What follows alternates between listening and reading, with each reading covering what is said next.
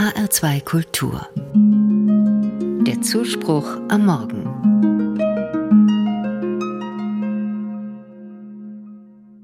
Aufräumen, aussortieren und auch in versteckten Winkeln putzen.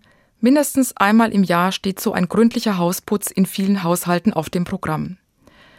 Wirklich Spaß macht das meistens nicht, muss aber irgendwie sein, wenn Unordnung und verborgener Schmutz nicht überhand nehmen sollen. Heute steht ein Großreinemachen besonderer Art an.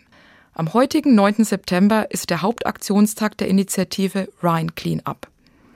Seit fünf Jahren gibt es diese Initiative. Aufgeräumt wird an den Ufern des Rheins und auch an vielen anderen Flüssen in Deutschland. Das Ziel? Den Müll an den Ufern der Flüsse einsammeln und entsorgen. Und dabei geht es nicht nur ums Ordnungsschaffen. Weggeworfene Zigarettenstummel, Tüten und Flaschen am Flussufer sind auch eine massive Belastung für die Umwelt. Sie bedrohen die Tier- und Pflanzenwelt rund um die Flüsse und über die Flüsse wird der Müll auch ins Meer geschwemmt. Nach Schätzungen gelangen jedes Jahr zwischen 4 und 12 Millionen Tonnen Plastik in die Meere, 70 Prozent davon über die Flüsse. Die Folgen sind verheerend. Der Müll schadet den Meerestieren, die sich in größeren Teilen verfangen und kleinere Teile für Nahrung halten.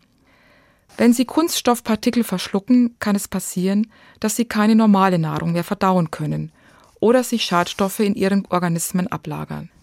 Und auch Menschen nehmen Plastik über die Nahrungskette zu sich, mit bisher unbekannten Auswirkungen.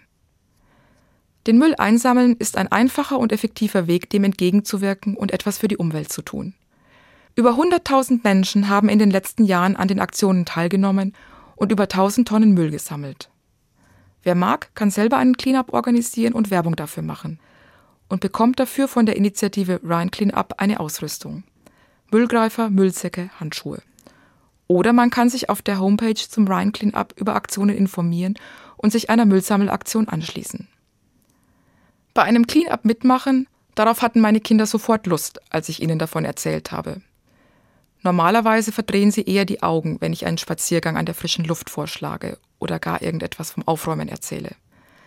Aber gemeinsam draußen etwas unternehmen, am besten mit Freundinnen und Freunden, und dann dabei auch noch etwas Gutes, Sinnvolles tun, das macht eben auch Spaß.